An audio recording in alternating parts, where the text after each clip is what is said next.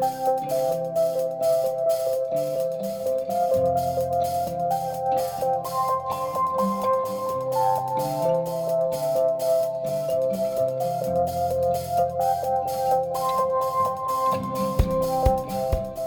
Olá, papudos! Sejam bem-vindos a mais um Papo de Fotógrafo. Eu sou Rafael Petroco. E eu sou a Ana Cariani. E o bate-papo de hoje é sobre erros e acertos e não estamos falando de política. não vamos entrar nessa polêmica. Mas fica ligadinho que tem recado muito bom depois da musiquinha.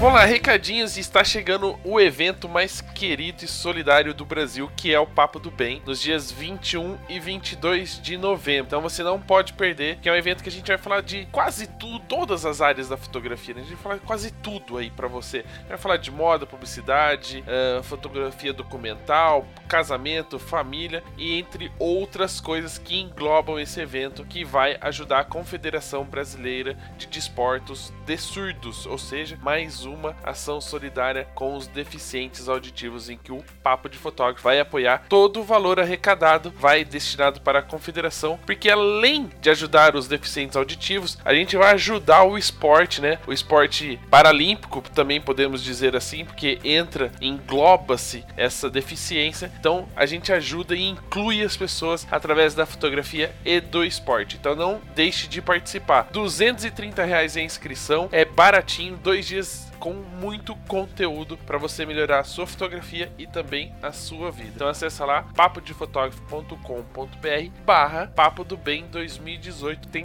todas as informações do evento lá para você não perder. Coisa linda, né? E tem sessão de autógrafos para quem tiver os livros dos palestrantes, né? É lógico. Vale a pena lembrar. Se não tem, se tem, leva, se não tem, compra. É, exato. Aproveita a oportunidade porque Érico Hiller está lá, estará lá para autografar o livro que ele acabou de lançar e Album, que é a nossa patrocinadora também apoia este livro. E também o Márcio Scavone, grande retratista do Brasil, vai falar um pouquinho do seu livro lá. E quem quiser aproveitar e pegar o autógrafo no livro Copo de Luz, aproveite a oportunidade. Tira o pó dos livros da estante e vai lá autografá-lo, certo, Ana? Certo. E atenção, senhoras e senhores passageiros, preparem as malas e embarque nesse voo com a Digipix. Não está entendendo nada? Eu aviso. Para você aproveitar o verão e as férias de final de ano, a Digipix transformou o mês de novembro em uma viagem cheia de descontos para você aproveitar. Mas tem que ficar bem atento. Serão três conexões que a Digipix vai fazer e você não pode ficar para trás. Porque tem uma coisa chata é perder conexão, né? Com certeza. Então, anota aí na sua, sua agenda, no seu passaporte, que a primeira escala, que começa no dia 1 ao dia 10 de novembro, você tem 20% de desconto nas aquisições no site da Digipix. Olha que descontaço. E aí, se você perder essa primeira escala, que é do dia 1 ao dia 10, do dia 11 ao dia 20, você tem 15% de desconto. Perdeu a conexão ali, dá uma diminuidinha no desconto, mas ainda assim, para aqueles que pegarem só a terceira escala, que é no dia 21 a 30 de novembro, ainda ganha 10% de desconto. Então, anotou aí, não perca a oportunidade do dia 1 ao dia 10, hein? 20% de desconto. Aproveite essa viagem, aumente os seus lucros, fechem aqueles álbuns antes do Natal, que vai chover de álbum agora, porque todo mundo vai querer fechar antes do Natal para poder mostrar para a família. E aproveite para oferecer brindes exclusivos para os seus clientes. Então, corra lá e faça o seu check-in agora no site da digipixpro.com.br. Só vejo vantagens. Só. Eu Só. vou carimbar meu passaporte várias. eu, eu- meu sonho é encher um passaporte, acho que assim eu consigo. Tá aí a oportunidade. Eu vou fazer umas seis escalas, eu vou e volto. E a super plataforma Album nasceu para que os fotógrafos tenham mais tempo para fazer o que realmente amam, que é fotografar. Através do ProSite, você cria o seu site profissional em poucos minutos. Depois, você utiliza o Clickster CRM, que organiza todos os seus contatos, agenda e fluxo de trabalho, te lembrando automaticamente de tudo que precisa ser feito. É tipo uma mãe, né? Quase. Quase uma mãe. Já com o Proof, você envia fotos e álbuns para seus clientes selecionarem, comentarem e aprovarem. E após saber quais fotos seu cliente quer que vá para o álbum impresso, você diagrama o álbum de forma simples e rápida, direto do navegador do seu computador, pelo Design Inbox. E para surpreender e fidelizar o seu cliente, o álbum inova com a realidade aumentada. Suas fotos ganham vida se transformando em vídeos na tela do smartphone do cliente. E o melhor de tudo, você pode testar grátis o Proof ou o Clickster. Então acesse agora albumpro.com.br. Então não perca todas essas oportunidades que o Papo de Fotógrafo oferece. E aí, já que a gente tá falando de erros e acertos, a gente convidou uma mineirinha super gente fina, muito querida, que vai falar um pouquinho da sua experiência com fotografia de newborn e fotografia de família, aonde ela acertou e aonde ela errou no começo da sua carreira. E vale um pouquinho para todas as áreas, porque não tem essa de ah, fotografia de newborn não me interessa, mas tem muito conteúdo e coisas muito legais para o seu negócio que você tem que aproveitar a oportunidade e ouvir, aprender e aplicar. Então, ganhou desconto e agora você vai ganhar conhecimento. Posso dar spoiler? Pode. Meu pai trouxe queijo. Fica a dica.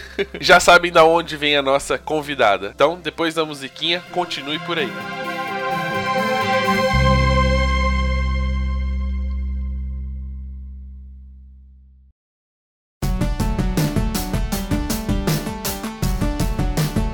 Bom, então para começar o bate-papo de hoje, aquele bate-papo que você vai escutar até o final, porque tem muita coisa legal. Convidamos, eu posso dizer que é conterrânea ou meia conterrânea, porque eu tenho minha metade mineira. Então esse eu posso usar como argumento. Chamamos a nossa a minha meia conterrânea, Mari Siqueira, que para quem não sabe, para quem acha que o nome completo dele, dela é essa, na verdade é Mariana. Então fique registrada nesse programa que poucas pessoas sabiam e a partir de hoje você vai ficar sabendo. Mari, seja bem-vinda a este bate-papo muito legal e descontraído traído com a gente. E conta um pouquinho da sua história com fotografia, como é que você entrou nesse mercado, como é que apareceu este mundo à sua frente. Oi, pessoal, tudo bem? Rafa, Ana, delícia estar aqui com vocês meu semi-conterrâneo, só, só, só, é, só não acho que é 100% porque o sotaque é um pouquinho diferente. Tirando isso, a gente pode falar que é conterrâneo.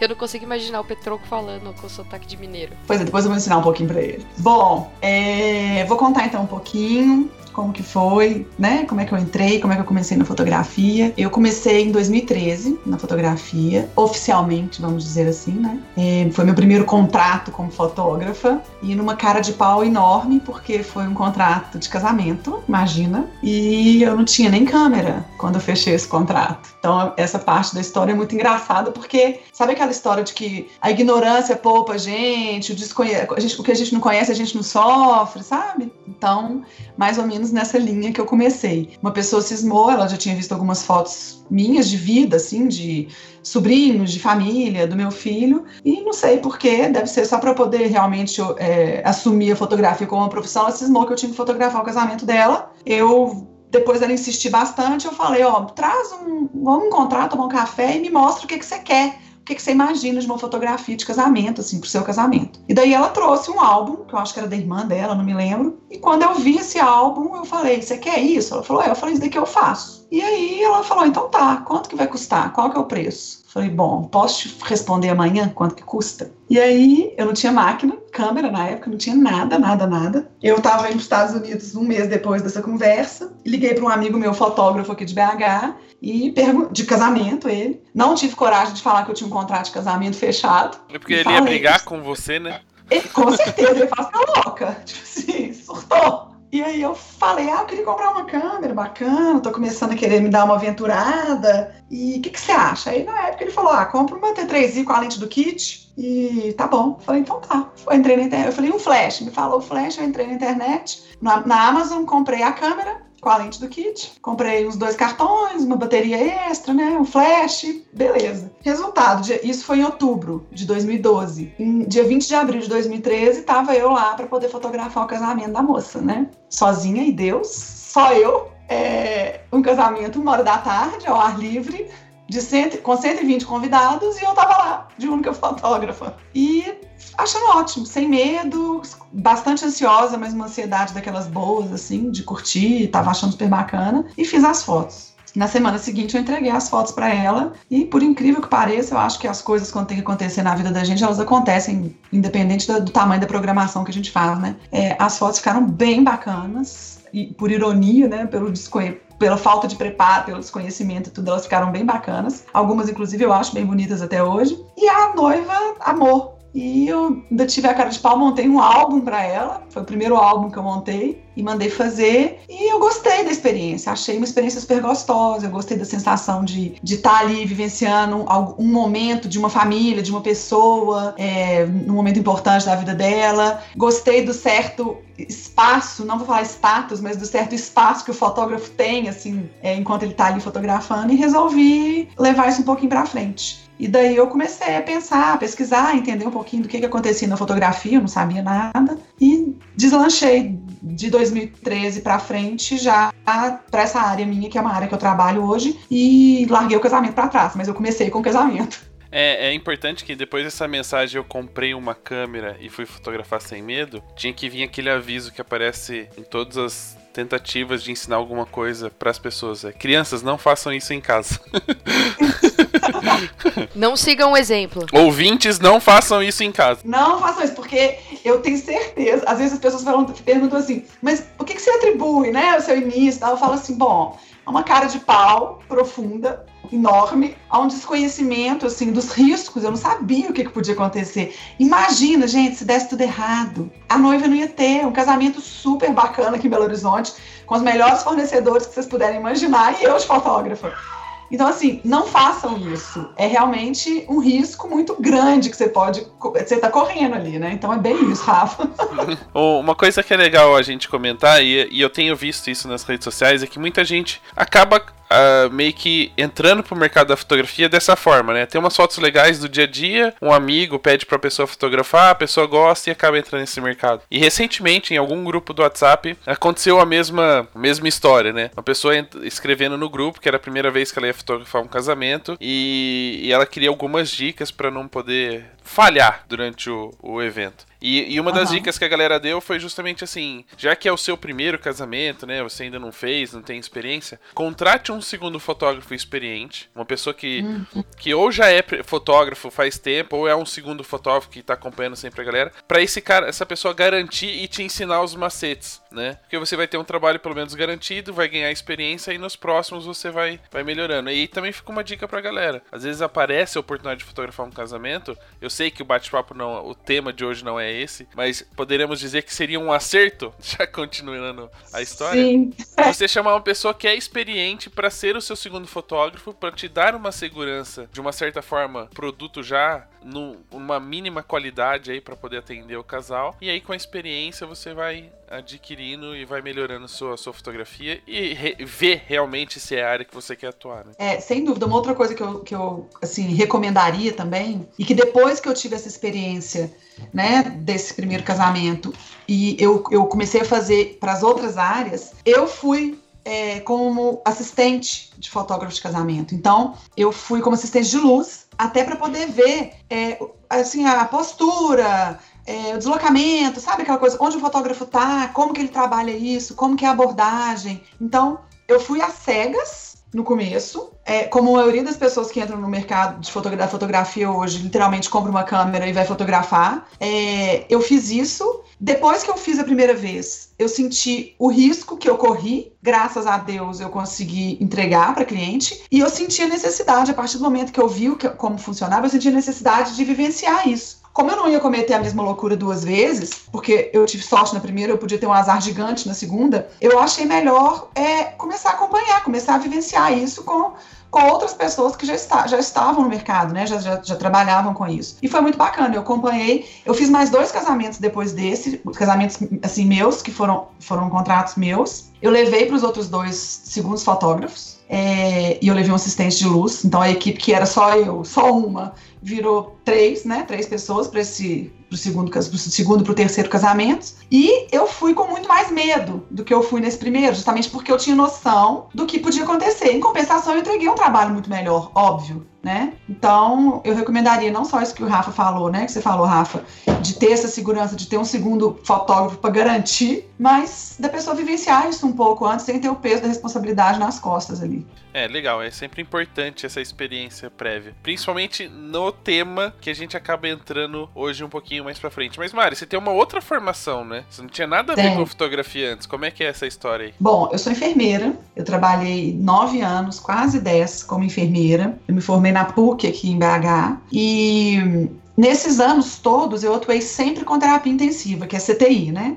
Então, sempre com pacientes de terapia intensiva e, tirando os dois primeiros anos, ou seja, dos 10, vamos arredondar, dos 10, 8 anos, eu trabalhei com terapia intensiva neonatal e pediátrica, que é a terapia intensiva, né? É o CTI de bebês prematuros ou recém-nascidos com alguma patologia mais grave e infantil, que é, são as crianças que precisam de CTI. Então eu, eu, eu vivi esse mundo assim, né, é de terapia intensiva infantil e neonatal durante oito anos da minha vida. E essa foi a minha formação que acabou me trazendo para essa área da fotografia. Quando eu larguei a, a, a, enfermagem, o Francisco, meu filho, hoje ele tem 12 anos, mas o Francisco tinha dois para três anos. Eu tive um período aí, eu brinco que é um período de incubação, que, que eu não, eu não tava nem lá nem cá, e eu tive um período que eu fui trabalhar como administradora, eu entrei para a FGV, fiz uma pós-graduação na FGV na área de administração, porque a área de enfermagem nossa já tem uma pegada grande de administração. A gente, a gente mexe muito com a parte administrativa dentro do setor que a gente trabalha. Então eu fiz uma pós e minha família tem uma empresa aqui em Belo Horizonte, eu fui trabalhar na, na, na parte administrativa dessa empresa. E trabalhei lá por cinco anos. E, paralelo, como eu conseguia ter uma, um, um, tempo mais tranquilo, a, a, o trabalho no hospital é muito desgastante, é, te, te, te, toma demais, a gente fica, né? Esse esquema de plantão é muito desgastante. Eu consegui começar a ter um tempo mais para poder ter, fazer o que eu gostava, né? Que era desde ficar com o Francisco, de ter um tempo para poder fazer as minhas coisas e para fotografar.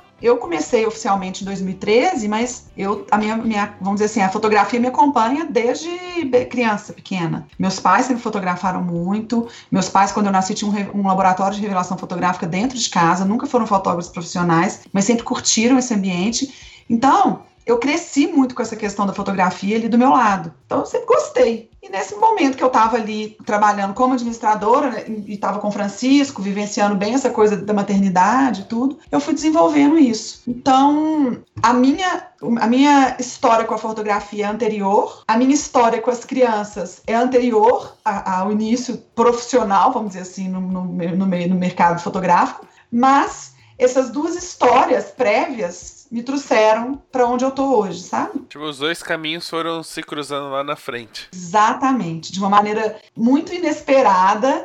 Assim, eu não, não imaginei que eu fosse é, é, cruzar, né? Que eu fosse encontrar isso lá na frente, que eu fosse juntar essas duas coisas. E graças a Deus eu tinha esse background bacana, tanto de da, da prática com a criança, quanto dessa dessa, desse prazer e dessa importância que eu tinha, que eu, que eu colocava a fotografia dentro da minha vida, e eu acho que é por isso que eu consegui juntar as duas coisas hoje e viver delas, vamos dizer assim. É legal porque se pensar assim, você não tinha nenhuma na questão, você entrou na fotografia por causa do casamento, fez três casamentos. É, em algum momento assim, o, o, casamento você falou não, isso não é para mim, ou ele, você fez e de repente conheceu a fotografia. Como é que você descobriu a fotografia newborn e que você é, quis entrar para essa área assim? É, o casamento, quando eu fiz o segundo casamento, o primeiro não, o primeiro eu tava anestesiada ali, que eu não sabia muita coisa. Mas o segundo, quando eu fiz o segundo casamento, eu já tinha esse segundo casamento e um terceiro é, fechados. É, contratados. Quando eu fiz o segundo casamento, eu tinha certeza que eu não queria mexer com o casamento. Eu fiquei super estressada no dia,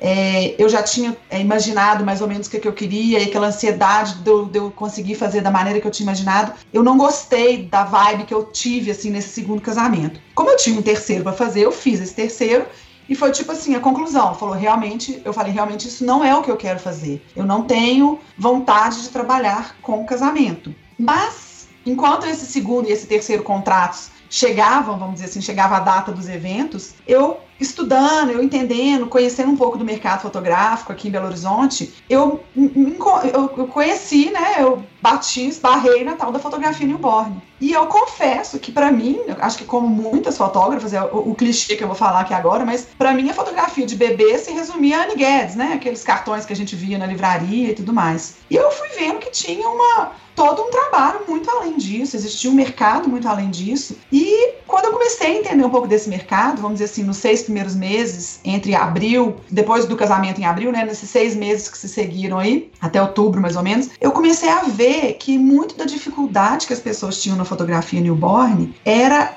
é, a lida direta ali com o bebê. Não necessariamente a fotografia em si, a técnica fotográfica. Que isso a pessoa podia estudar e desenvolver, né? Aprender aquilo ali. Mas eu vi que as pessoas tinham uma dificuldade muito grande e largavam muito, às vezes, a fotografia newborn por conta da lida, de, de pegar, da manipulação da criança. E aí eu me deu aquele estalo, né? Eu falei, pô, eu literalmente estudei para isso. Eu trabalhava, não era com bebê saudável, no peso certo, firme já, fortinho, que nasceu perfeito. Eu trabalhava com um bebê de um quilo ou menos, que tinha toda uma, uma manipulação adequada para ser feita. Eu, eu entendo perfeitamente a questão da fisiologia, da anatomia do bebê. Eu trabalhei oito anos com isso, então eu acho que isso é uma coisa que eu tenho facilidade. E aí resolvi entender um pouco mais disso, dar uma mergulhada nesse mundo.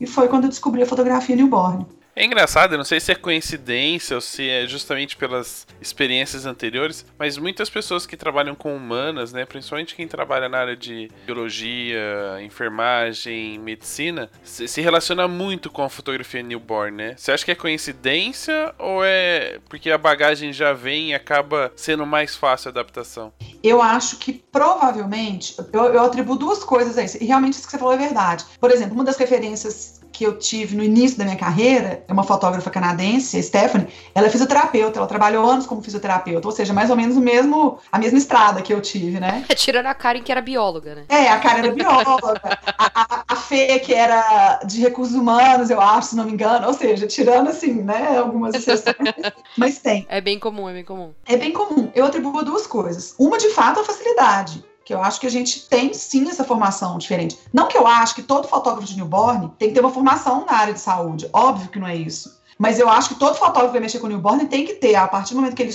que ele começa a mexer com newborn, um estudo aprofundado, sim, em relação à fisiologia, anatomia e todas as questões que vão rodear ali o bebê. É, então eu atribuo a essa facilidade, ou seja, a gente já tem um, uma, uma, vantagem, mas eu atribuo também, gente, a uma questão que eu acho que eu vivenciei muito isso. Dentro da área, de, da, área da medicina, vamos chamar assim, a, a dedicação, o envolvimento, é, o desgaste, ele é muito grande, principalmente na minha área, vou falar especificamente da minha, que era terapia intensiva. Então, é, parece que a gente tem uma vida útil, sabe? E a gente gosta, eu gosto do bebê, eu gosto da lida com a criança, eu gosto de estar com a criança, eu gosto de mexer na criança, no bebezinho, mas eu já estava vencendo ali no hospital, eu estava muito cansada, plantão 12 horas dentro de um CTI te desgasta muito. E é uma forma que a gente tem de trabalhar com o mesmo, vamos dizer assim, com o mesmo paciente, né, que agora ele virou cliente, mas de uma maneira é, não na dor e na, na, doença, mas na alegria e na saúde. Então, esse, esse paralelo para mim, a minha substituição foi exatamente essa: é na alegria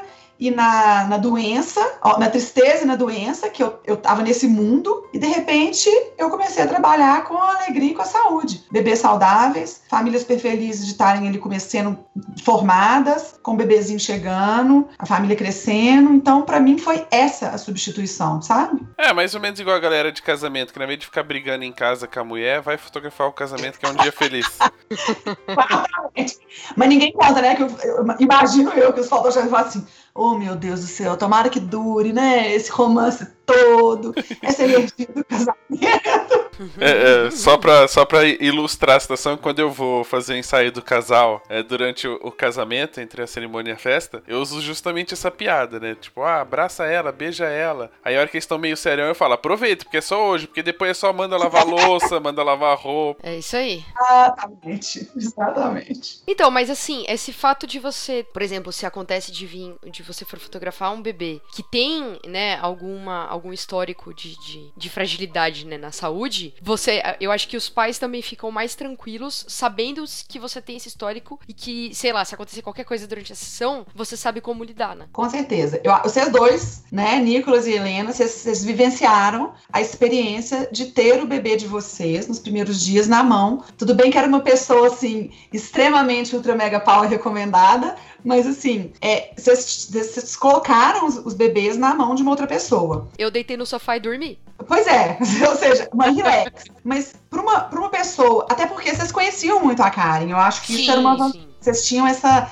essa segurança muito, muito grande com ela. Mas você, de repente, ter o seu bebê ali na mão de uma pessoa que você não conhece, né? Se você puder saber que pelo menos aquela pessoa tem uma formação e um conhecimento bacana e de qualquer coisa que possa acontecer, ela ter alguma. ser mais proativa, vamos dizer assim, eu, como mãe, tenho certeza que isso para mim seria um diferencial. Por exemplo, vou ilustrar. Eu tive, não vou, não vou contar as três situações, não, mas vou contar uma delas. Eu, vi, eu tive dentro dos meus. Eu tenho cinco anos, né? Dentro da fotografia. Abril desse ano fizeram cinco anos. É, desses cinco anos, eu tive três situações que o bebê estava numa condição, é, vamos dizer assim, complicada, para não falar grave. A que eu vou contar para mim era uma condição grave e que por conta da minha formação eu consegui identificar isso com mais facilidade. A bebê eu cheguei a poder fazer a sessão e toda hora que eu posicionava o bebê numa determinada pose, que é aquela que o bebê coloca as mãozinhas assim, o queixo em cima das mãozinhas e fica olhando de frente assim para a câmera, a bebê chorava. O bebê chorava, o bebê chorava, e na hora que eu tirava da pose, a bebê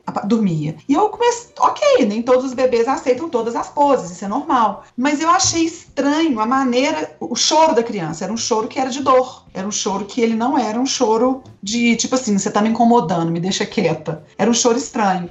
E eu tentei uma vez, duas vezes, e sem falar nada com a mãe, porque é muito chato você chegar para a mãe, eu nem conhecia a cliente, estava conhecendo ela ali naquele momento, falar: olha, tem alguma coisa errada com a sua filha, ela tá sentindo dor, sem ter certeza de que era de fato. E aí eu coloquei a bebê no meu colo e comecei a fazer uma, um exame físico na criança sem que a mãe percebesse, no sentido assim, eu tava, a criança estava enroladinha no rap, mas eu comecei a tocar nessa parte do ombrinho, da clavícula da criança, do bracinho, porque para mim tinha alguma coisa errada ali. E aí, na hora que eu toquei na clavícula da criança, é, a menina urrou. E eu virei pra mãe e falei: Olha, sua filha tá com alguma coisa. Ela tá sentindo muita dor nessa região. E, para minha surpresa, ou não, né? Porque eu já tinha visto, a menina estava com a clavícula quebrada. Ai. É. E a mãe sabia, gente. A mãe sabia? Sabia. Então, é, por que, que eu gosto desse exemplo? Porque, olha, vamos, vamos ver todas as vertentes de uma situação dessa.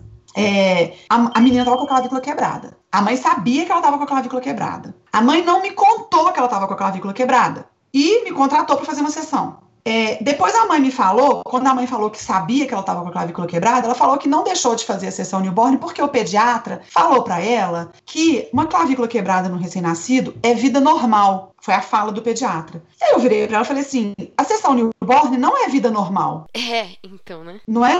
A sessão newborn ela é uma escolha que vocês fazem, que os pais fazem, e que foge da rotina normal da criança. Ela não oferece nenhum risco para a criança, mas ela não é parte da rotina normal do bebê. E o que você está fazendo, além de estar expondo a sua filha a uma dor, porque é vida normal, mas você põe o bebê em todas essas poses no berço? Você segura o bebê da maneira que eu seguro? Não. Então você está fazendo sua filha sentir dor. E outra, você está me expondo, porque eu não te conheço. Eu falei dessa maneira, obviamente, de uma maneira educada, sem gerar qualquer tipo de, de briga, né? Mas eu falei com ela, é, eu me sinto exposta, por exemplo, na hora que eu saio, eu não te conheço, a gente não, né? Hoje em dia a gente não, não, não sabe como é que as pessoas são. Vai que eu saio ali na hora que eu termino a sessão e você vai para o médico e faz uma, uma, como é que fala? Uma ocorrência de que a fotógrafa que estava na sua casa quebrou a clavícula da sua criança. Isso, vocês concordam que isso era uma coisa que ela podia tranquilamente falar? Poderia já, agir, já ter ido pra agir de má fé, né? Exatamente. E aí, eu falo o seguinte: a gravidade que isso seria, não só para minha carreira, mas para a fotografia newborn no país. Porque se uma fotógrafa, seja ela conhecida, iniciante, é, velha de casa, mega experiente ou não, quebra a clavícula de um bebê durante uma sessão newborn, isso com certeza estará em todos os meios de comunicação rapidamente e vai fazer com que os pais definitivamente não queiram fazer isso mais. Eu não ia querer, entendeu? Então, esse background que eu tive de formação como enfermeira e tudo, ele me permitiu entender até assim como que eu poderia tocar naquela criança para poder conseguir saber onde que ela estava sentindo dor. Uma palpação abdominal, entendeu? Uma palpação óssea que foi o que acabou que eu fiz, e a criança chorou na hora que eu coloquei a mãozinha na clavícula. Então, eu acho que isso tem uma segurança muito grande para mim e para os pais, sem dúvida. É, muitas pessoas vão, provavelmente vão perguntar, falar assim: ah, mas é, vou ter que agora estudar enfermagem ou medicina para poder fotografar newborn? Não. Existe a possibilidade, por exemplo, da sua assistente né, ser uma enfermeira que possa te ajudar nisso. E isso é uma possibilidade. E outra, Rafa, hoje o mercado de, da fotografia newborn ele é tão, é, tão grande, tão conhecido, ele tem todos os recursos que uma pessoa que quer iniciar nesse mercado precisa ter para ter acesso, né? Ele, a pessoa tem acesso a vários recursos, inclusive dessa, de uma formação um pouco mais aprofundada nessa questão fisiológica, anatômica e, e de saúde do bebê. Existem cursos para isso hoje no Brasil, as próprias tem, né, eu sou diretora da associação e a Gabi e a Camila, que são duas diretoras que estão lá comigo dentro da associação, ambas também enfermeiras, assim como eu. As duas têm um curso que elas viajam o Brasil inteiro falando justamente especificamente para essa formação do fotógrafo. Então, não precisa de fato entrar na faculdade não, mas precisa sim estudar. A fotografia newborn, ela tem, de diferente de todas as outras áreas da fotografia, ela exige, pela proximidade e pelo nível de intimidade que você tem com o seu cliente, que é o bebê ali durante a sessão, ela exige alguma coisa a mais, sim. E essa alguma coisa a mais é justamente essa preparação, é, eu vou chamar de preparação médica, só para poder englobar tudo, entendeu?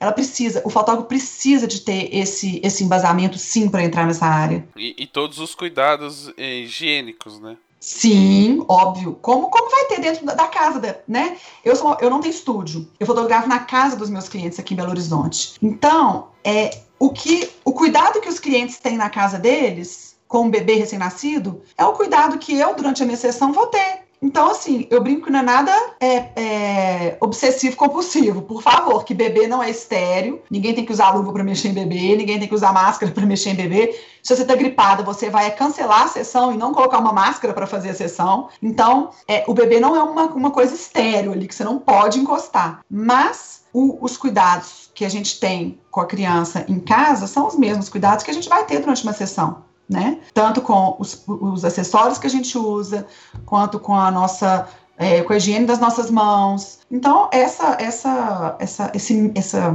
como eu posso dizer, esse meio, né, esse ambiente todo para a fotografia newborn ser desenvolvida, ele requer sim uma preparação e um estudo prévio. E tudo isso é adquirido sempre com estudos. Exatamente, exatamente. Isso mesmo. Conteúdo tem de sobra, principalmente aqui no Papo de Fotógrafo, você acessa o site, digita Newborn, vai aparecer vários, várias entrevistas com muita informação.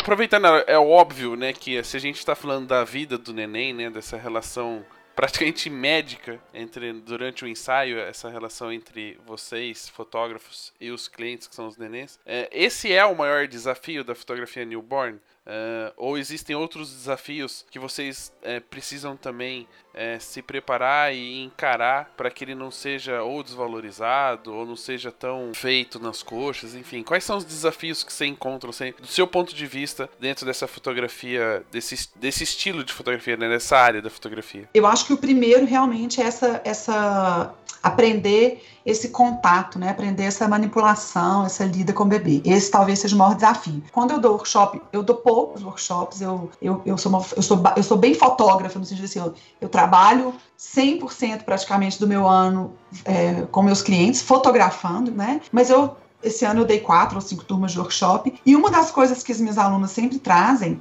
é uma grande maioria delas, é justamente esse medo de como pegar o bebê, de e se o bebê chorar, né? O que fazer, como acalmar um bebê, como passar uma segurança para a mãe. Então, esse é um desafio que eu acho que todo mundo, quando começa a fotografar o newborn, eu acho que talvez esse seja o primeiro desafio. É você se sentir seguro o suficiente para lidar com aquele bebê e para passar segurança para os pais. Então, talvez esse seja o primeiro desafio. Passado isso, e isso só vai passar depois de preparação, estudo e prática com segurança, né? É, eu acho que vem sim a parte da técnica fotográfica, sabe? É, eu acho, eu não sei, acho que uma boa parte dos fotógrafos de newborn devem concordar comigo, a linha para um newborn bonito e um passar para ser um newborn feio, ela é muito tênue, ela é muito pequena. É, assim como é, a gente fala do, do chique pro brega, do over pro, pro brega, sabe? Aquela coisa assim. Eu acho que essa linha dentro da fotografia newborn, ela é muito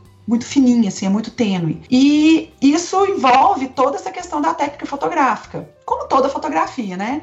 É questão da iluminação, do domínio do seu equipamento, de enquadramento, de composição. É, isso existe também na fotografia newborn e é uma parte fundamental para que ela seja uma fotografia bonita, para que ela seja uma fotografia é, que passe uma imagem de conforto, de beleza, de tranquilidade, que é o que a gente tenta passar ali com, aquela, com, a, com, a, com a sessão newborn. Então, eu acho que esses são dois desafios que a gente tem é, para conseguir se consolidar dentro do mercado newborn. Então, uma pessoa que está começando dentro do mercado newborn, se ela não evoluir, se ela não, se ela aprender a lidar com o bebê, ok, domino tranquilamente.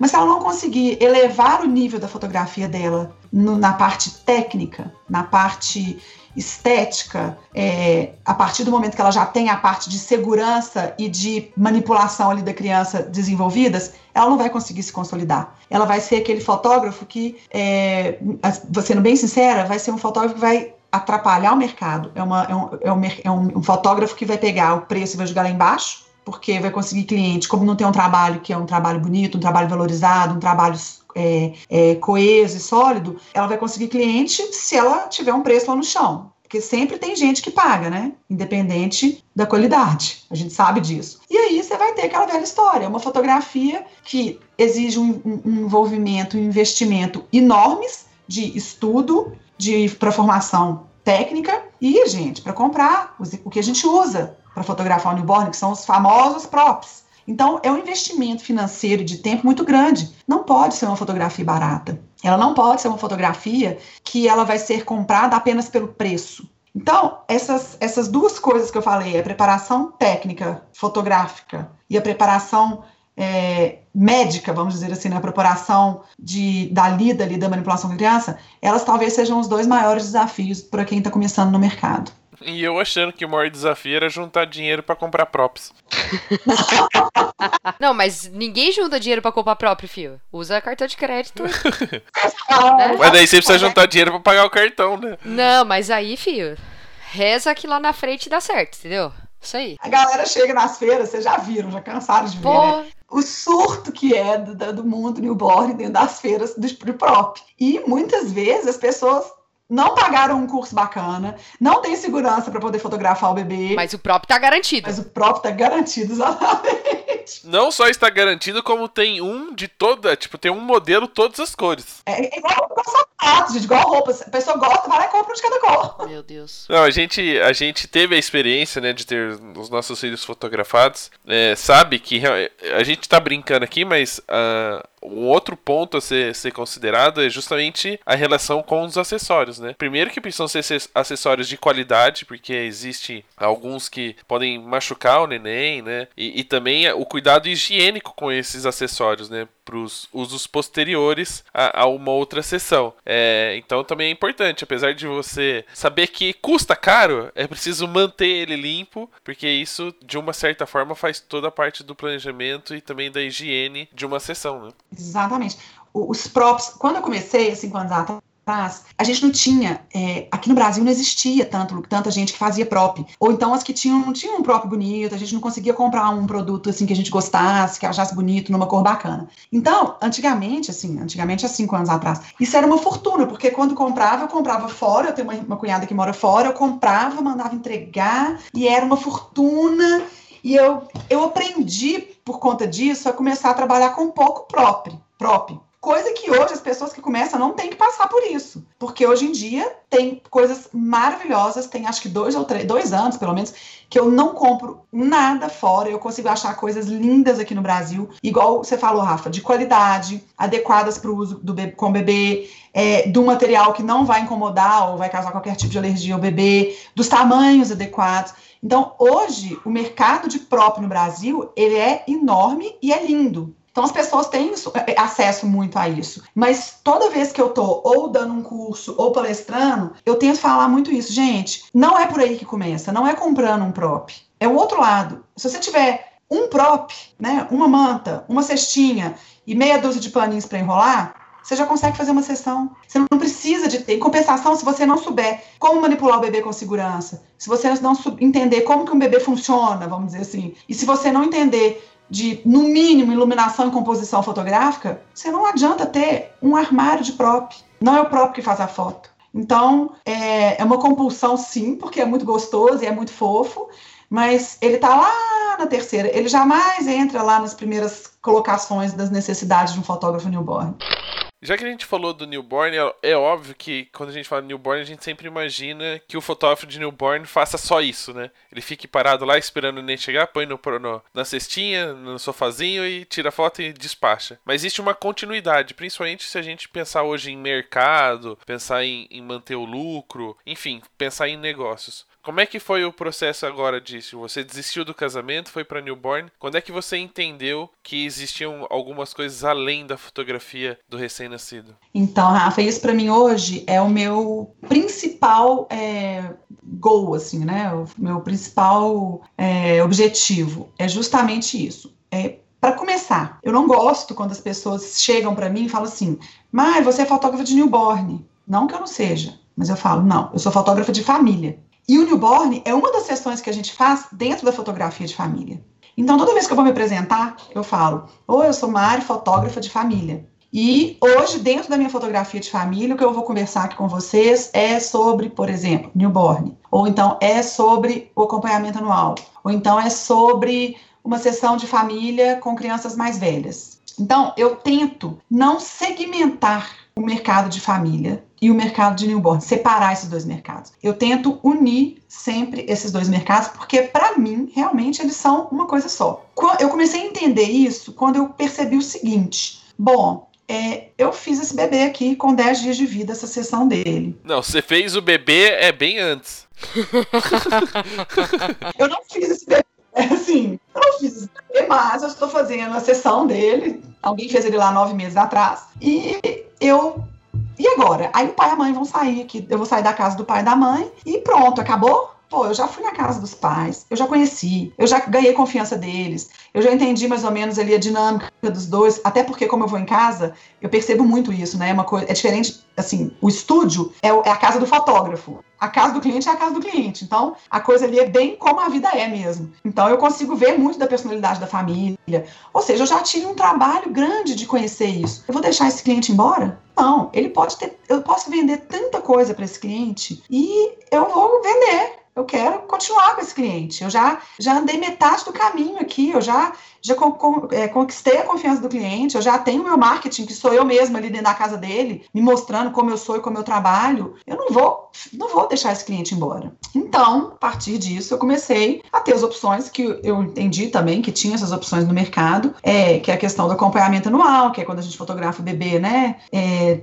eu, no caso, de três em três meses, algumas, alguns lugares no Brasil, principalmente norte nordeste, eles fotografam de mês a mês, todo mês eles fazem uma sessão da criança. E depois as crianças fazem um ano e elas continuam sendo crianças, continuam tendo coisas lindas e coisas importantes para serem registradas. E aí eu falei, não, eu não vou perder esse cliente. E hoje eu trabalho como fotógrafa de família aqui em Belo Horizonte, e o meu nome aqui em Belo Horizonte, ele é automaticamente associado à família, sendo que eu vou da, da gravidez, que começa ali a família, até a família ficar com as crianças querendo tirar foto, porque depois elas param de querer tirar foto, né? Você não consegue pegar uma criança de 8 anos e obrigá-la a fazer uma sessão, é muito difícil. A não ser que nasça um irmãozinho, que aí você ponha junto na sessão de newborn. E... Exatamente. Mas aí é o seguinte, na base da negociação e no máximo uma ou duas fotos. Então, assim, Tem limites, né? A situação é meio negra, assim, depois, sabe? É muito difícil a gente achar uma criança mais velha, maiorzinha, que que goste, que queira. Quando acha, é uma delícia. Mas e aí eu falei, não, eu não vou deixar esse mercado desperdiçado, né? E hoje eu tenho meu nome associado, eu trabalho em iguais proporções dentro de um ano, eu faço esses levantamentos. É, eu trabalho em iguais proporções, tanto como gestante, com a newborn, com acompanhamento anual, que aí entram bebês de várias idades, e com famílias e, ou eventos familiares, tipo um batizado e uma festa infantil. É, eu consegui é, dessegmentar o mercado, vamos dizer assim, que eu trabalho, ou seja, eu não sou contratada apenas para uma coisa, eu consigo ter essa continuidade. Então, normalmente os meus contratos costumam ser de 15 meses. Eu assino um contrato de 15 meses com o cliente, que eu faço da gestação, mais ou menos que eu começo ali com sete meses, sete meses e pouquinho a gente faz a sessão de gestante, e depois ou seja, faltam dois meses, três meses para o bebê nascer e termino com 12 meses da criança. Então são 15 meses de contrato. Isso, para o negócio, é fundamental a gente ter isso. É, é fundamental não só para a saúde do negócio, como para a saúde do fotógrafo também. Você ter aquela coisa assim, é, certa, né? De você ter um, um, um trabalho a longo prazo. E isso é muito gostoso, de você trabalhar com essa certeza. Eu, particularmente, gosto muito. Só uma curiosidade: o seu maior número, volume, crianças newborn, qual que é o período do ano? Ah, você tá querendo falar que é novembro, né? Você quer saber se eles estão feitos no carnaval? Ah, certeza. Porque isso no Rio de Janeiro, Rio de Janeiro, Salvador, Olinda, deve acontecer com uma frequência muito maior, né? Vamos, estamos só verificando se no centro do Brasil, assim, que não se rola. Olha, a minha amiga conseguiu, ela conseguiu a proeza de que ela faz aniversário dia 23 de novembro. A data prevista do parto do bebê dela é dia 22. Juntinho com ela. Mas ela conseguiu essa proeza. Ela fez tipo, praticamente a mesma data que a mãe dela no carnaval também. Ô, Ana, o meu não foi no carnaval, não. O meu foi no Réveillon, sabe? No Réveillon, um pouco depois. O meu foi em janeiro, nas férias. É, a Helena também, foi um pouquinho mais pra frente aí. É, o foi nas férias, assim, que a gente fez, de janeiro. Mas eu também quase acertei, porque eu sou do dia 4 de outubro, o Francisco é do dia 9, então ele podia nascer exatamente ali. A gente foi quase, eu, meu, eu, eu meu marido, meu pai e minha mãe, a gente encomendou mais ou menos na mesma época. A minha mãe é do dia 27 de novembro, o André é do dia 21 de novembro, tá, tá ótimo, viu, gente? Vocês são todos de carnaval, então, praticamente. Todos, todos, tô cercada por eles. Porque os bebês de novembro e dezembro são bem bebês de carnaval. Eu fugi do total, né? Nicolas nasceu em março, gente. É, você foi. O seu foi festa junina. Bebeu um quentão, bebeu quentão e. foi pré-veias, foi pré-veias. é, eu acho que, para falar bem a verdade, Rafa, pensando friamente agora, final de ano, agora, esse ano especificamente, tem um mundo de bebê para nascer. Aí, Novembro tá e dezembro, eu tô perdida, porque é um mundo de bebê. Eu tô achando que carnaval esse ano foi bom aqui em Belo Horizonte. E foi mesmo, porque Belo Horizonte tá entrando pro roteiro de carnaval, gente. Belo Horizonte tá tendo um carnaval gigante agora. Aí, ó. Tá respondida a pergunta. E nessa, nessa sua análise de, sobre a, o equilíbrio que você tem hoje de fotografia de gestante, newborn, e você tem uma referência de quantos de, de, desse equilíbrio são de clientes que fazem tudo? Tipo, você fala alguns números em off pra gente, você falou, ah, um tem 22 ensaios, outro tem 23, outro 25, mas todos esses que são números parecidos são de pessoas que deram continuidade ou tem só umas pessoas são sazonais, assim, vem só para aquele específico, é um volume maior, como é que é? Eu também fiz esse levantamento é, para um, uma palestra que eu fui fazer e foi super legal, tô até vendo se eu acho ela aqui no computador. Eu fiz justamente falando dessa continuidade, o, o, quanto, o quanto ela me rendeu, assim, permanência de clientes, que eu conquisto a família ali. Tipo, 60% dessas famílias dos meus newborns fecham acompanhamento anual. Então, eu acho isso um, um número enorme é, dos 60% que fecham, ou seja, eu já economizei 60% de, de ter que procurar novos clientes, no meu entendimento, né? Assim, é, eu, eu, não vou ter que. Eu ganhei 60%, 60 é, de clientes ali com a mesma estratégia, vamos dizer assim, com aquele newborn bem feito, ou com a relação que eu tive com eles ali. É, e aí ainda tem um outro desmembramento disso. Desses 60% que eu vou fazer o acompanhamento, praticamente 60 deles, 70% deles, é para qualquer tipo de evento ou necessidade fotográfica, eles me chamam. Então eu já fotografei de uma mesma família, não só o gestante, o newborn, o acompanhamento anual, o batizado e o aniversário da criança, a bodas de prata do, do casal vô e vó, é, o Natal da família na casa do vô. O irmão que mora fora, quando veio com os três filhos para poder passar férias aqui, me contratou para poder fazer uma sessão. Então, isso para mim é, é um fotógrafo de família. É, isso para mim mostra como que, que essa, essa, essa entrada na família e você ter o que oferecer depois e não se limitar a beleza, acabou o newborn e não faço mais nada, como que isso é, faz o meu negócio render não só de longevidade, mas financeiramente falando, né? Porque são contratos novos. É, essa semana eu fiz um, um levantamento bacana para um, mailing que eu estava preparando, e aí minha funcionária do escritório, eu tenho um escritório em Belo Horizonte, me falou assim, Maria, a título de curiosidade, esta pessoa me falou o nome da cliente, foi a cliente que mais fechou contrato com vocês. Antes de falar quantos contratos, eu vou falar. Ela tem dois filhos, um que tem três aninhos, acabou de fazer três aninhos, e a outra que tem um ano e meio, faz dois, não sei quando, por agora. Um ano e meio e três anos, os filhos. Ou seja, tem três anos e pouquinho, três anos e dois, três meses que ela é minha cliente. Nesses três anos, eu tenho 14 contratos fechados com ela. Eita.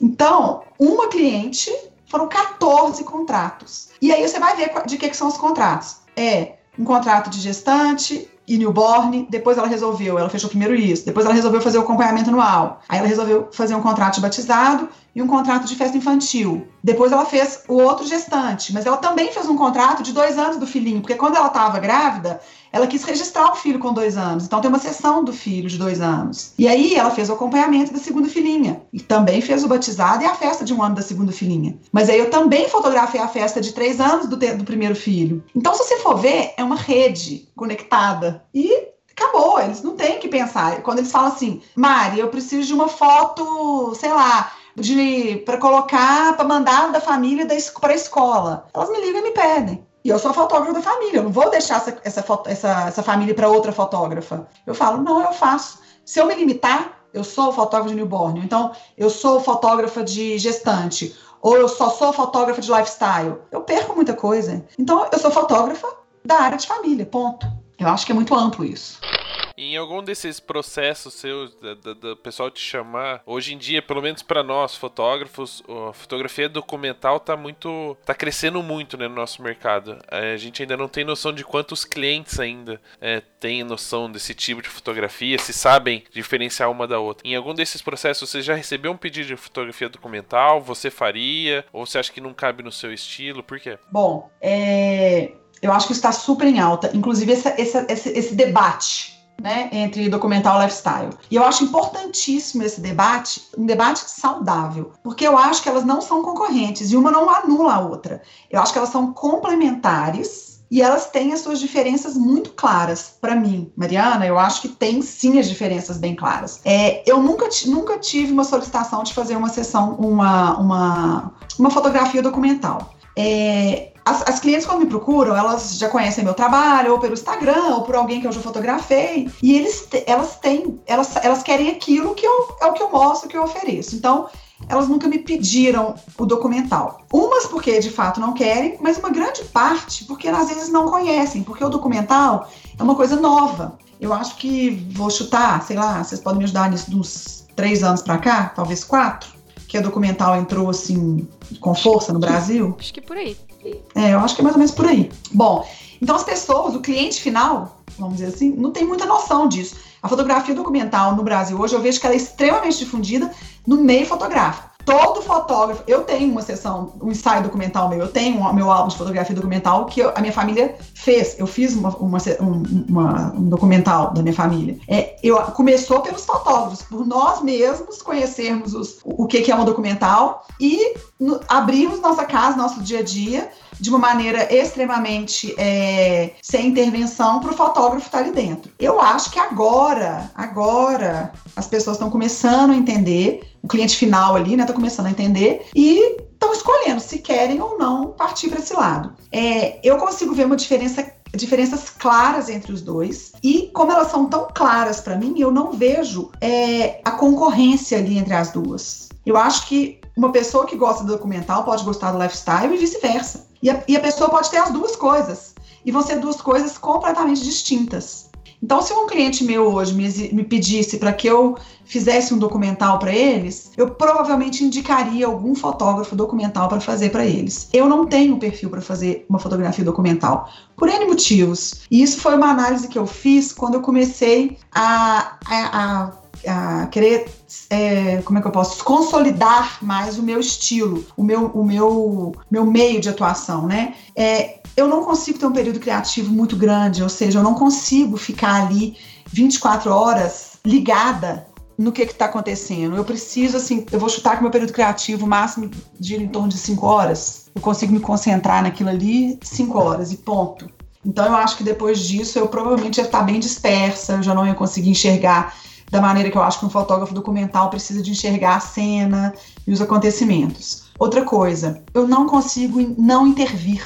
Eu, quando eu tô fotografando uma família, é, eu preciso de intervir, eu converso com a família, ou seja, eu tô ali junto com a família no sentido de atividade, sabe? Então, eu não consigo ficar caladinha. E se eu vejo que de repente tô num lugar e se eu posicionar a família de uma determinada maneira, eu vou conseguir um resultado estético que vai me agradar mais, eu vou pedir para a família trocar de lugar. E isso não pode no documental, né? Isso é vai contra. Dizem que não, dizem que não, não é. sei.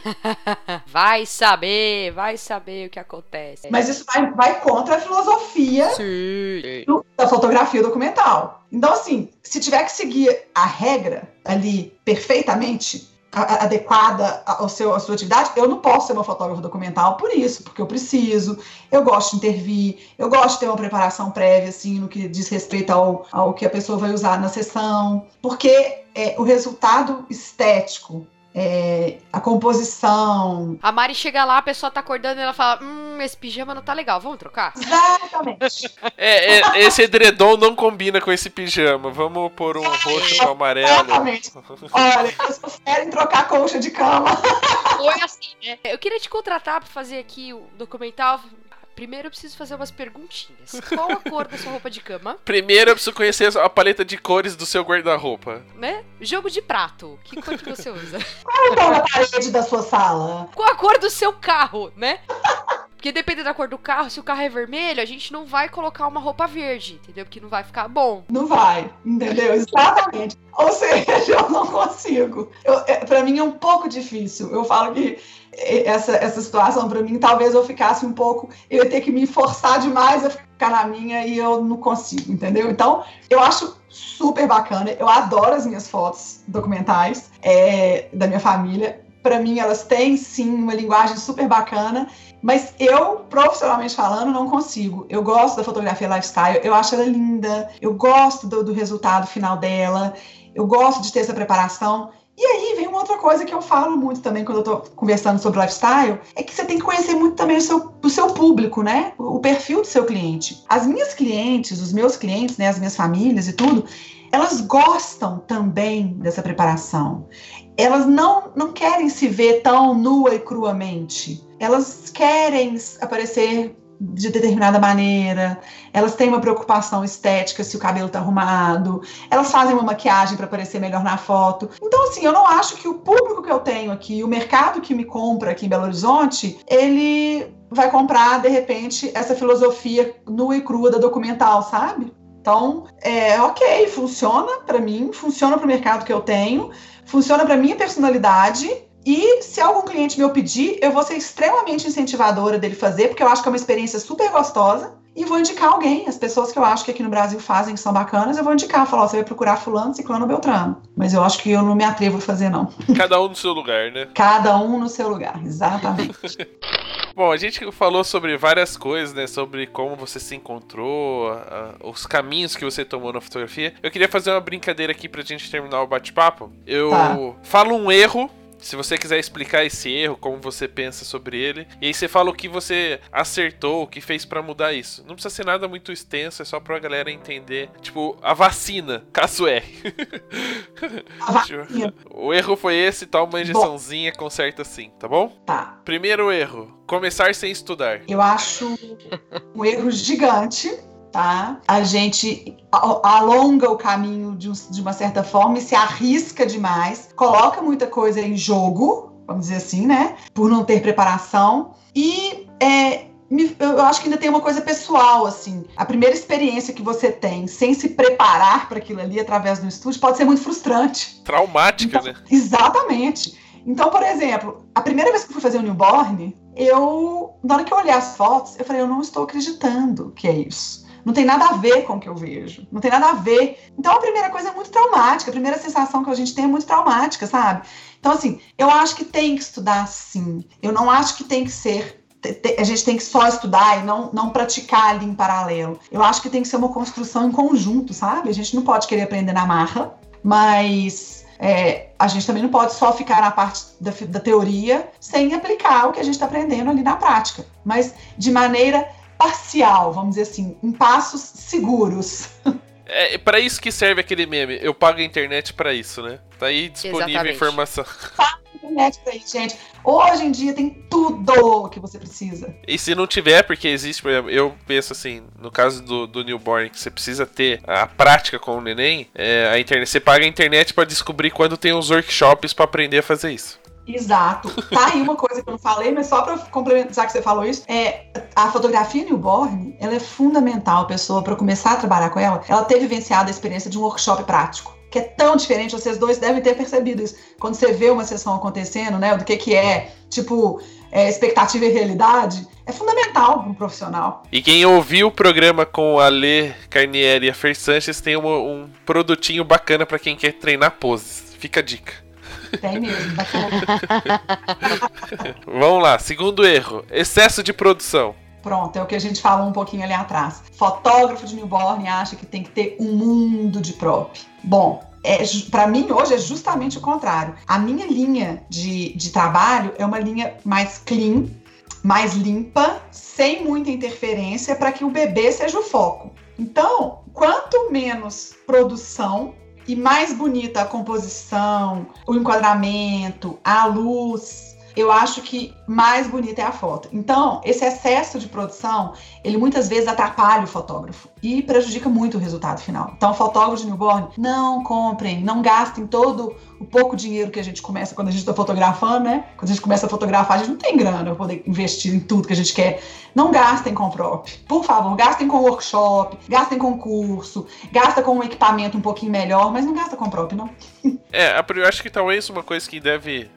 Não sei, isso eu tô falando uma visão masculina de um mercado que eu não atuo. Mas eu acho que elas ficam tão preocupadas com a estética, né? No sentido de ter cores diferentes, porque a mulher tem aquela do tipo, se ela usar o vestido em dois casamentos, ela não pode, porque as pessoas vão reparar. E às vezes ela nem, nem são casamentos de pessoas conhecidas, e assim. É, exatamente casou na não, África mas as duas fotos vão estar no Facebook. É, então. E aí acho que as fotógrafas ficam tão preocupadas em ter a divulgação sempre os mesmos props e acessórios, que aí elas querem comprar muito para não parecer que tem o mesmo. Eu acho que pra, é, é, mais importante que as famílias tenham boas fotos e que para elas sejam únicas do que as pessoas ficarem pensando que ela repetiu o acessório, né? Sem a menor dúvida, exatamente. Eu acho que é, o fotógrafo tem que pensar que uma pose bonita, sem nenhum acessório, é, é uma pose muito bonita. É uma foto muito bonita. É um bebê bem posicionado. Uma pose ou um bebê mal posicionado, uma, do, de um jeito horroroso, com todos os acessórios, a foto é feia do mesmo jeito. Terceiro erro, então, nessa lista: excesso de referência. Boa, esse erro. Quando a gente começa a fotografar, é, começa a entrar no mercado, hoje em dia, o número de, de mídias que a gente tem, o número de opções que a gente tem para poder buscar referências, Facebook, Instagram, Pinterest, Google, o que você quiser, a gente mergulha de uma maneira que você tem todos os tipos de fotografia na sua frente. Por exemplo, dentro do newborn, você tem N estilos fotográficos diferentes. Aí, você olha e você acha vários bonitos. Você fala, olha que bonito esse, olha, esse daqui é só preto e branco, tá lindo. Olha, esse daqui é uma luz mais, mais, mais dramática, tá lindo. Nossa, esse daqui é tão clarinho, colorido, também tá lindo. Aí você começa a ver o seguinte,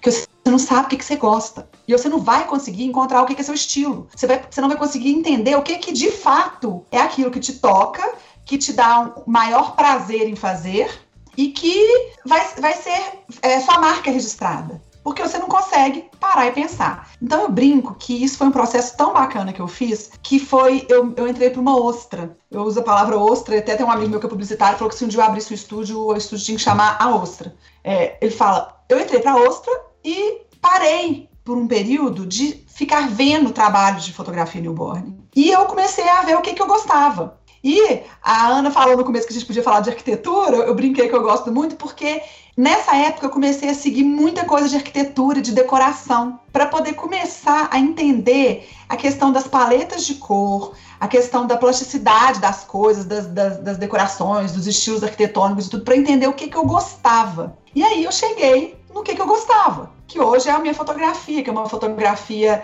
é, mais com uma nitidez muito forte, no sentido assim, sem uma coisa bem menos romantiquinha, com cores que eu gosto, tipo cinza, que é a minha cor favorita para poder fotografar o bebê. Então, eu uso muito cinza, uma, uma, uma, fotografia que o bebê tá muito claro, no sentido assim, não tem tanta sombra no bebê, mas a fotografia, a foto é uma foto um pouco mais escura. Isso tudo, quando eu estava segura e eu comecei a adorar o resultado do meu trabalho, Aí eu saí da ostra, mas eu já tinha conseguido entender. Ou seja, o excesso de referência, ele vai te deixar meio perdido, sabe? Meio que segue em tiroteio, assim, sem saber o que, que você gosta mais, o que, que você gosta menos. O então, famoso então, Frankenstein, que... né? Você quer pegar o olho é. de um, na orelha do outro. Você vai construir um Frankenstein, é um pedaço de um, pedaço de outro, e no final você não vai ter uma identidade. E eu acho que para um fotógrafo ser consolidado no mercado, ele tem que ter uma identidade. Ah, o mercado, seja da sua cidade, seja, enfim, de onde você estiver, ele tem que conseguir olhar para sua foto e falar o seguinte: olha, essa foto é da Mari. Olha, essa foto é do fulano. Sem, sem, sem ter sua assinatura. Eu acho que isso é o legal. O terceiro, o quarto erro, na verdade, eu queria fazer uma observação depois que eu citasse o, o erro, tá? Tá. Bebês maiores. Observação. Antes de você dar a resposta. O meu primo teve um filho. Uh, o filho dele tem 4 meses e pesa 11 quilos. Pronto. Co justifique a sua resposta. Nossa, 11 quilos com 4 meses. Meu Deus. Meu É, Deus. ele é muito grande, mas é um bebê muito grande. Tipo, Então eu acho que Jesus. talvez aqui a palavra seria bebês mais velhos. É, porque bebês grandes. Boa, Rafa, corrigir isso. Você tem toda a pensar assim, bebê acima de quantos quilos, né? Que não pode. na verdade, esse é um erro que, na verdade, ele, é, ele precisa de fato ser explicado pelo título. É, o bebê maior, quando a gente começa a fotografar newborn, a gente fala, ah, é do, do quinto ao décimo segundo dia de vida, do quinto ao décimo quinto dia de vida. E aí, a gente no começo eu perdia muita sessão porque eu falava, ah, eu não vou ter agenda, eu não vou conseguir atender dentro de 12 dias, ou eu não vou conseguir é, atender porque o bebê já está com 14 dias, enfim, não vou fazer porque não, não se faz newborn com bebê maior e tudo mais, com bebê mais velhinho. E aí, qual que é o erro nisso? Na verdade, não é que você não faz um newborn com bebê maior, com bebê mais velho. A gente tem que entender como fotógrafo de newborn, que, por exemplo, hoje eu faço newborn sim com bebê. Ontem mesmo eu fiz um newborn de um bebê com 18 dias que vamos considerar, entre aspas, dentro do padrão, é um bebê que já está passando um pouco da época. Um bebê que nasceu no tempo certo, com peso certo e tudo, ele já está passando ali da época. É, esses bebês, eles vão nos dar outra sessão. Uma sessão não necessariamente com tantas variações de pose ou tão peladinho, igual a gente costuma fazer com um bebê de 6, 7 dias. É, é um bebê que vai te dar um outro tipo de fotografia. Vai te dar uma fotografia dele mais enroladinho, vai te dar uma fotografia, às vezes, com mais olho aberto. Então, o erro seria talvez dispensar bebês, bebês mais velhos, tá? É, por não entender que, na verdade, você está deixando de ter um cliente que, por falta de conhecimento do que, que você tem que fazer para poder conseguir fotografar esse bebê um pouquinho passadinho, vamos dizer assim, um pouquinho mais velhinho. Então, esse é um erro que eu acho que as pessoas podem começar a pensar. Quando a fotografia começou, era muito rígido isso. Hoje em dia, eu não tenho esse rigor mais, eu não tenho essa restrição tão grande mais com a questão dos bebês mais velhinhos. É, na verdade é mais assim, você é uma expectativa, né? Você não vai conseguir fazer o que você faria com uma criança de 5 dias ou 7 dias. Mas Exato, te gera exato. outro tipo de, de sessão. Exato, exatamente. A Né? Helena Não fez com 15 dias. E ficou super, e foi tranquila, não foi? Até demais. A Karen falou, nossa, se fácil." todas as, todas as nenês fossem assim. A Helena ela tinha um problema que ela dormia muito, né? É. Ela gostava muito de dormir, então. é, o Nicolas fez com 7, ele foi bem de boa também. Pois é, aí você vê dois bebês, um com 7 um com 15. Se você for falar o seguinte, tá bom, a Helena estava no limite e o Nicolas estava no período ideal. Quantas vezes um bebê de 7 dias já deu muito mais trabalho que um bebê de 15? Ah, certeza. Né? Então acho que a gente não pode ficar nesse rigor. Eu concordo que o período neonatal, por lei, por lei médica, vamos dizer assim, por, pela fisiologia, compreende os 28 primeiros dias de vida da criança, tá? Então, se a gente for levar o pé da letra, até lá você pode fazer.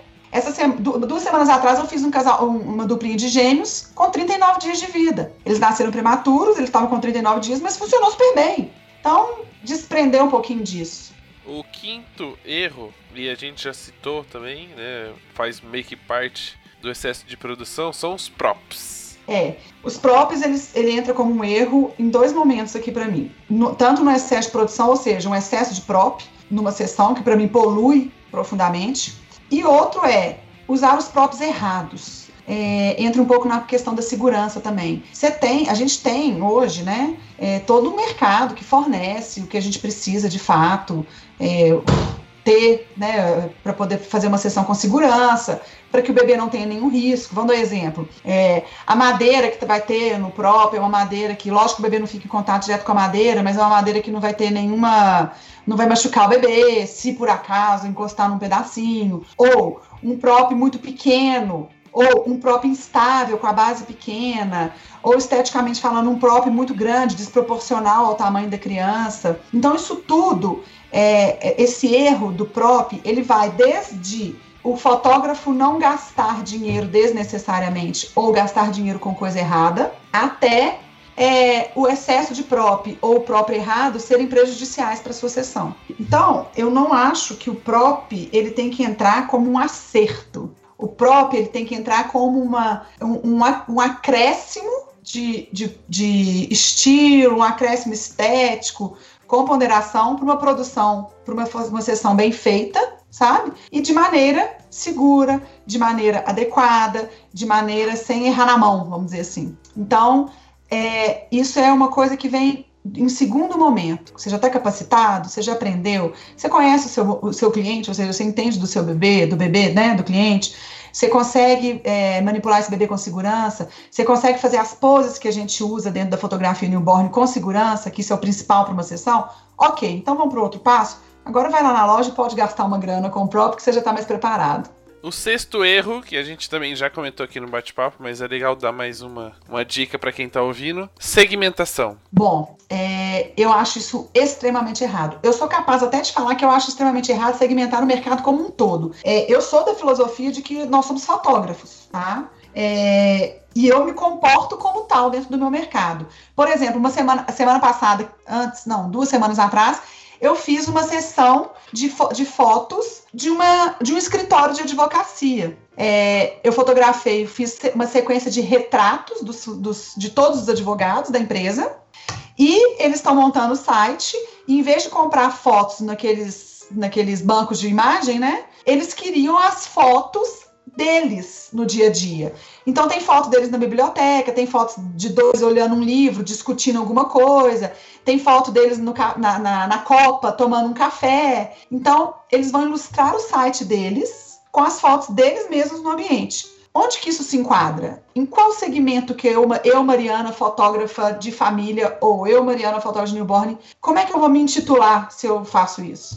Como fotógrafa acho que todos nós fotógrafos somos extremamente capazes de atuar na fotografia nas suas diversas áreas. Óbvio que a gente sabe, como fotógrafo, que a fotografia de produto tem as suas particularidades, a fotografia de moda tem suas particularidades, assim como a fotografia newborn que a gente está falando aqui tem as suas particularidades. Não só de, de no momento da sessão, mas de equipamento, né? Isso tudo é lógico que varia. Mas eu não acho que a gente pode, deve, né, segmentar o mercado. E, Rafiana, eu acho que isso é uma coisa que o mercado já está entendendo muito claro. Por exemplo, é, vocês vão ser melhor do que eu para me falar isso. Vamos pegar um, um, congresso grande de casamento que tem aqui no Brasil, todo ano. O Ed Brasil. É o Ed Brasil, ou seja, ele é um congresso de casamento, concorda? Sim. Beleza.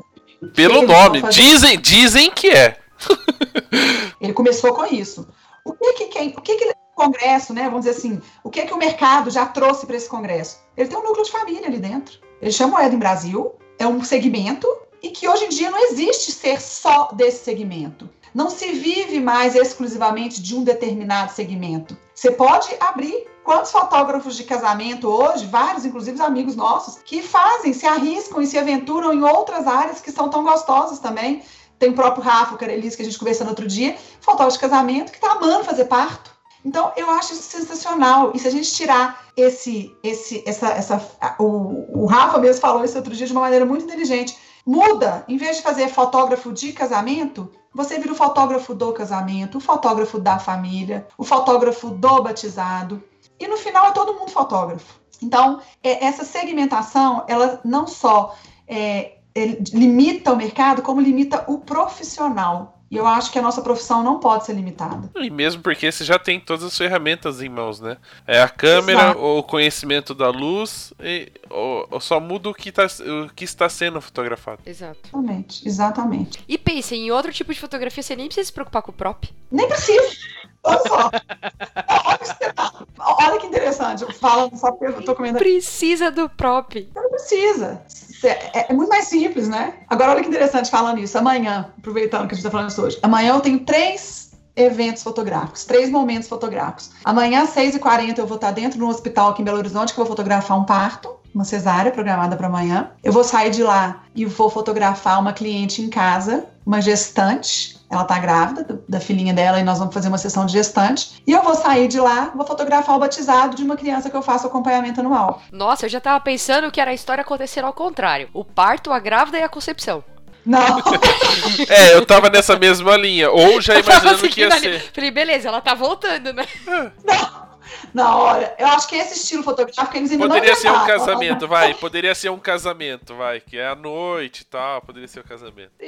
Mas olha como vocês têm o pensamento sujo. Podia ser concepção, sei lá, uma pessoa que vai fazer a fertilização e aí você vai fazer tipo um documental da consulta, alguma coisa assim. Gente, vamos pensar lá, cabeça aberta. Sei. Tô- entendi. É aham. um, é um lifestyle do óvulo. Aquela foto que tem do- de um cara que fez, né, em 1900 e sei lá quanto, que ele fez com o microscópio, que ele pôs a câmera pra fotografar o- como que se forma o bebê. A gente não sabe, mas se tá indo pra essa área, vai saber. Vai que, não é? O negócio hoje em dia é tudo tão do- documentado, né? Que às Isso. vezes os pais vão querer Ah, vamos, vamos, vamos, inventar aí a fotografia intrauterina. né? fotografia in vitro. É melhor parar por aqui, senão a gente vai começar a pensar muita besteira. Ai. Então vamos para o sétimo e último erro para encerrar esse bate-papo com chave de ouro. Dar entrevista para o papo de fotógrafo. Eu nem não vi minha tarde passando. Um bate-papo delícia, leve, descontraído. E outra, com conteúdo, que eu acho que não pode ficar só brincando, que tem conteúdo. E gostoso de ouvir, e gostoso de falar, e gostoso de participar. Adorei. Muito bem, então, Mari, queremos agradecer a sua presença aqui. Foi gostoso mesmo bater esse ba- bate-papo. Faltou só um pãozinho de queijo com doce de leite. Mas a gente resolve Nossa. isso em outras Gente, você sabe oportunidades. que eu tava. Meu pai mandou uma mensagem, eu vou, vou pra casa dele amanhã, e aí eu não me liguei que ele me mandou uma mensagem ontem e falou assim: eu tô em Minas, mas acho que até amanhã de noite eu tô de volta. Aí eu mandei uma mensagem assim agora, pelo amor de Deus, pai, você ainda está em Minas? Que, né? Traz um queijo e um doce de leite pra mim. Por favor. Ó, quando eu for em São Paulo, eu vou, pra- eu vou para São Paulo dia 7 agora. Eu falei que eu vou levar um kit de Minas, que toda vez que eu vou, todo mundo pede, Mari, traz um queijo, Mari, traz doce de leite. Mas você sabe que no meu aniversário, uma amiga minha de Minas veio, e aí ela levou pra mim de presente, ela trouxe um queijo. Pois é, eu tô falando, toda vez que eu vou pra Melhor presente, cara. Eu tenho uma família que eu acompanho em Brasília, que eu faço acompanhamento delas. Eu fazia pequenininha, agora eu vou uma vez por ano fotografar eles lá. Todas as vezes que marca, ela fala assim, Mari, não, você vem, então a gente te pega no aeroporto, mas a gente só te pega no aeroporto se você trouxer um queijo e um doce de leite viçosa. Que dia que você veio mesmo? É o Mari? Uber, Você tá é precisando o de Uber. uma carona? Eu falei, ok. Então tá, É o Uber, Uber de Minas Gerais. Ele vem, ele não serve balinha nem água. É queijo, é pão de queijo com doce de leite. Mari, então passa os seus contatos, as suas redes sociais pra galera que ouviu esse bate-papo poder te acompanhar e conhecer ainda mais sobre o seu trabalho. Fácil. Bom, na verdade é muito fácil. Meu Instagram é Mari Siqueira Fotografia, tá? O meu site com uma Casa de Ferreira Espeto de Pau está em construção, porque eu não consegui organizar, então eu tô trocando agora tudo, tô fazendo meu site novo, mas é marisiqueira.com.br. Agora ele tá, a página tá parada. E meu e-mail, marisiqueira.outlook.com. Qualquer, qualquer contato, qualquer no- no- pergunta, ou pelo direct no Instagram, que eu tô o tempo inteiro- no Instagram, ou por e-mail, tô super às ordens. Muito bem. Só pra gente terminar com chave de ouro, vamos falar aquela frase super conhecida que virou um bordão seu nas Ah, palestras. Fala Ah, pra gente white balance. Vou falar, Rafa, você vai terminar com ela? Vou. Vai terminar, você vai falar, vai vir a música. Então vou falar, hein? Ô, gente, prestem bastante atenção do eye balance das suas fotos. Vai ter a música Fechou, depois tchau. da minha risada. Tchau.